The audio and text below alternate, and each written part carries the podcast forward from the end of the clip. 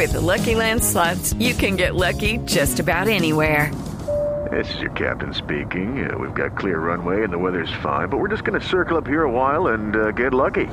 No, no, nothing like that. It's just these cash prizes add up quick. So I suggest you sit back, keep your tray table upright, and start getting lucky. Play for free at LuckyLandSlots.com. Are you feeling lucky? No purchase necessary. Void where prohibited by law. 18 plus terms and conditions apply. See website for details. Señora Ministra de Educación, María Victoria Angulo, buenos días. Eh, buenos días, ¿cómo está? Ministra, no la escucho bien, lamentablemente. ¿Ahí me escucha mejor? Aló, aló, ¿me escucha mejor? Ahí la escucho. Por favor, Perfecto. manténgase en ese sitio mientras hablamos cinco minutos porque ahí la recuperé perfecto. Señor. Ministra, gracias.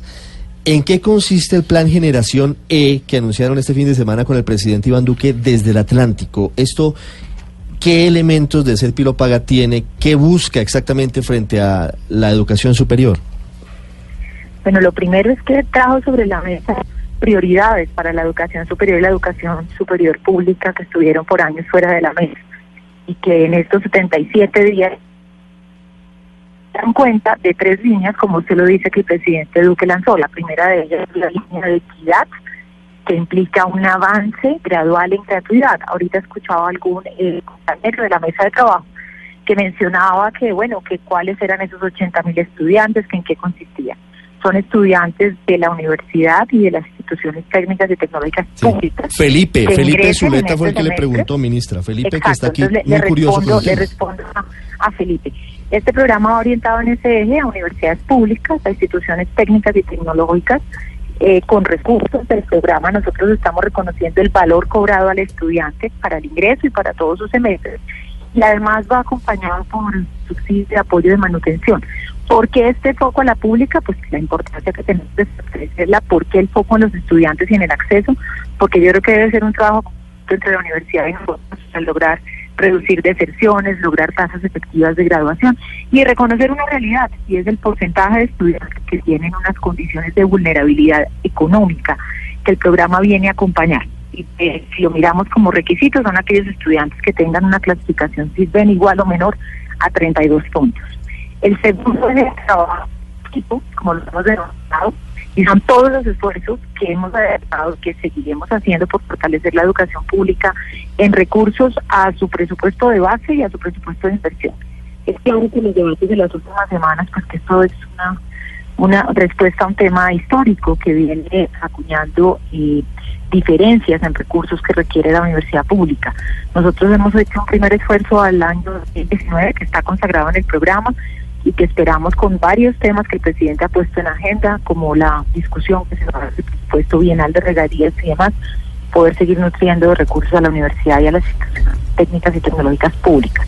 Tercer y último componente, y por qué fui por cada uno, porque suelen decir rápidamente cuando lanzamos que esto simplemente era el reemplazo de Pilo Paga.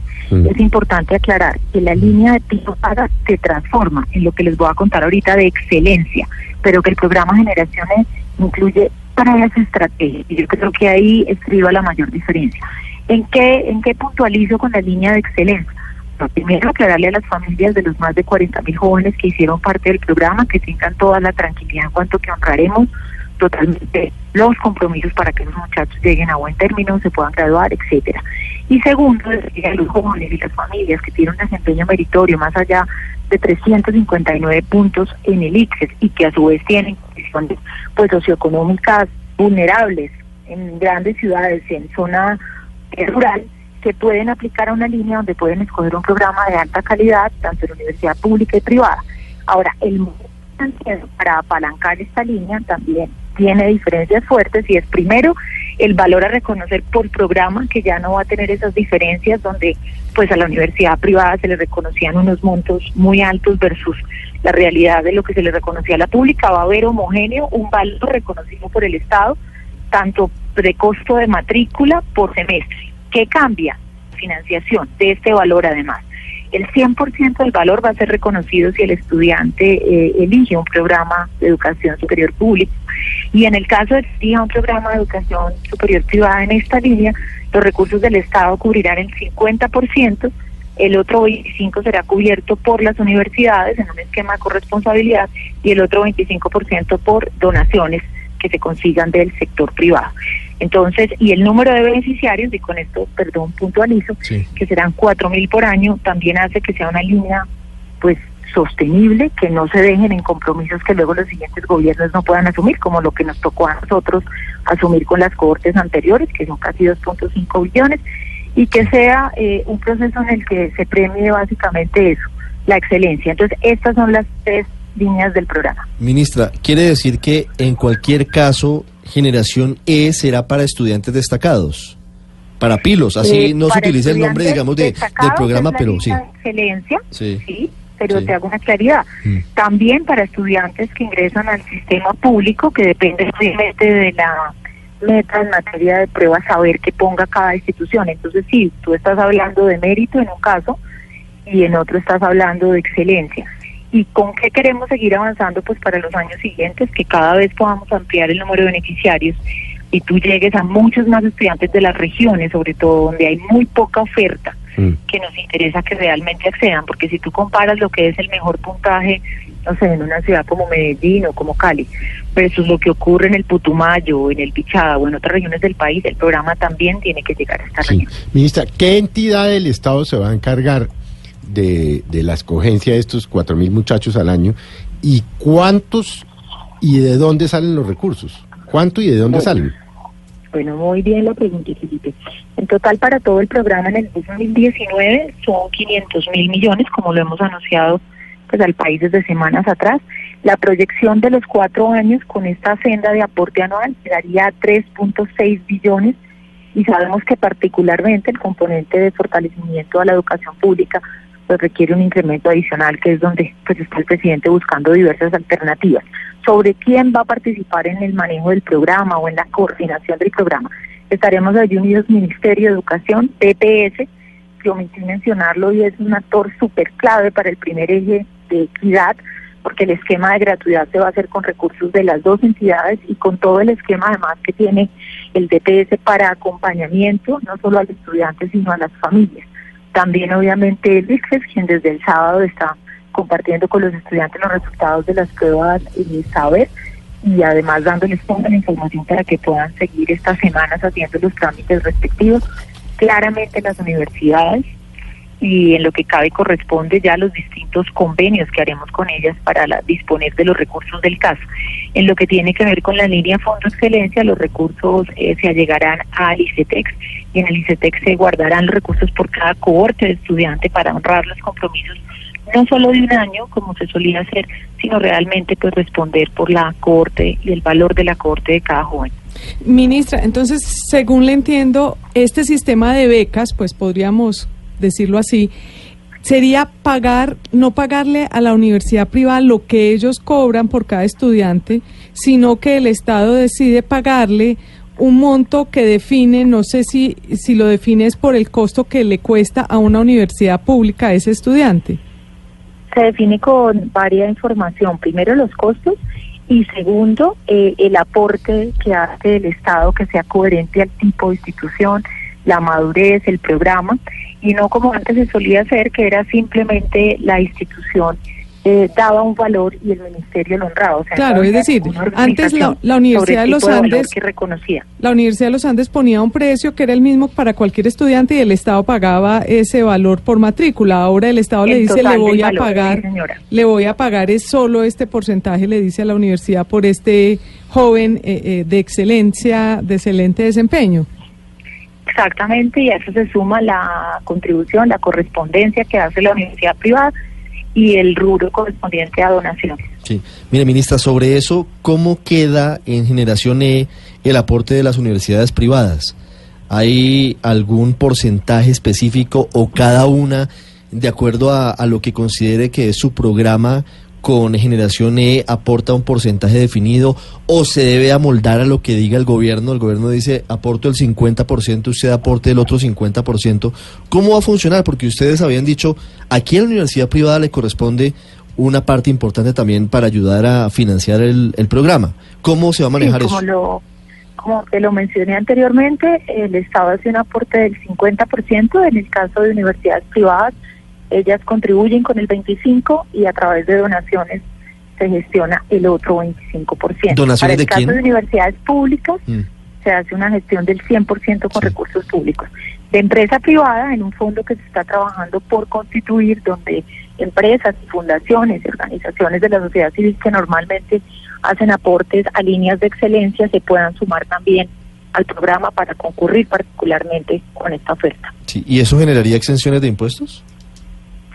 Bueno, ya sobre el tema de impuestos y demás y otras ideas para plan de desarrollo, pues nosotros hemos hecho varias reuniones con todo el sector para trabajar muchos temas, pero particularmente en la línea de excelencia para pues oír sus opiniones. Hay muchas ideas para que pues el país pueda contar con otras fuentes de recursos para esta línea y cada vez podamos destinar más recursos a la educación superior pública y en eso estamos, revisando estas propuestas, Ministra. articulando ya para lo que es la ley del plan que se podrá incluir, incluir allí. Ministra, ¿con base en qué establecen ustedes un puntaje de mínimo 359 puntos en el ICFES o en las pruebas Saber 11? Si, y si no es esa una línea muy alta que evita que muchos buenos estudiantes entren a ese programa, que ha sido, entre otras cosas, una de las principales quejas y críticas de varios rectores del país. Claro, porque yo creo que justamente Generación E incluye otras líneas, no solo esa, la de excelencia tiene que ser pues un corte de puntaje como el que tú mencionas, 359, porque justamente busca eh, premiar o acompañar la excelencia. Pero también viene la línea de gratuidad, donde el muchacho hace su proceso de admisión a la universidad y nosotros, si tiene un CISBEN, como mencioné antes, igual o menor a 32 puntos, el Estado concurre y apoya. Y adicionalmente, pues ya otras líneas de financiación y apoyo que haya para otros desempeños y puntajes, que, que estamos buscando también con otras fuentes de recursos que se están gestionando para los años venideros y que seguramente serán parte de las discusiones del plan de desarrollo. Pues justamente recursos para que podamos acompañar también a la universidad pública. Ministra, hay propuestas... que a esos muchachos que no necesariamente también tienen los mayores puntajes, tú les estés dando respuestas concretas de acceso a la educación superior. Ministra, le preguntaba sobre la propuesta de los rectores de las universidades públicas que plantean que todos los recursos de este programa de generación E vayan a las universidades públicas. ¿Eso podría contemplarse o ya esto es última palabra? No, no, no, es que ya está contemplado y vuelvo, te repito, No, no, pero- porque pues hay, hay desinformación, te, te repito en cada uno. El componente de equidad, que es el componente de acceso a la educación superior, va dirigido a la educación superior pública. Y acompañar al estudiante, pues es igualmente importante para el Estado Claro, y para la universidad pero hay un componentes- que no deserte. Pero hay El componentes... segundo, Sí. que va más de 280 mil millones, va a la pública y tú escuchaste al presidente la semana anterior hablando de además de este dinero, gestionar unos recursos que aún claramente no le sumamos ahí porque faltan las gestiones en el Congreso y con los gobernadores y alcaldes que esperamos en esta semana pueda llegar a buen término. Recordarás que la cifra que, que se anhela pueda estar en este componente de inversión para las universidades es un billón en los siguientes dos años. Y el tercer componente, que es el de excelencia, a él la idea es que puedan aplicar a universidades públicas y privadas, Claro. que por la forma como les compartí se estructuró, permita reestructurar y que haya un mucho mayor número de beneficiarios también en las públicas y como lo ha dicho siempre el presidente, nosotros pues honramos los 40 mil jóvenes que estaban bajo el esquema anterior, pero cada año se van a ir, digamos, se van graduando los jóvenes, se pueden ir destinando recursos que ya se van liberando cada vez que se gradúe un joven de este programa anterior que se van a sumar a la universidad. Claro, pero no es exclusiva para las públicas. Hay una parte de excelencia que va a las privadas. Si el estudiante quiere Pero irse a una privada, mayoría, pues va a una si privada. vas sumando cada componente, el componente de gratuidad son 121 mil millones. Si sumas el de la universidad pública, porque el primero también es para la universidad pública, son más de 280 mil.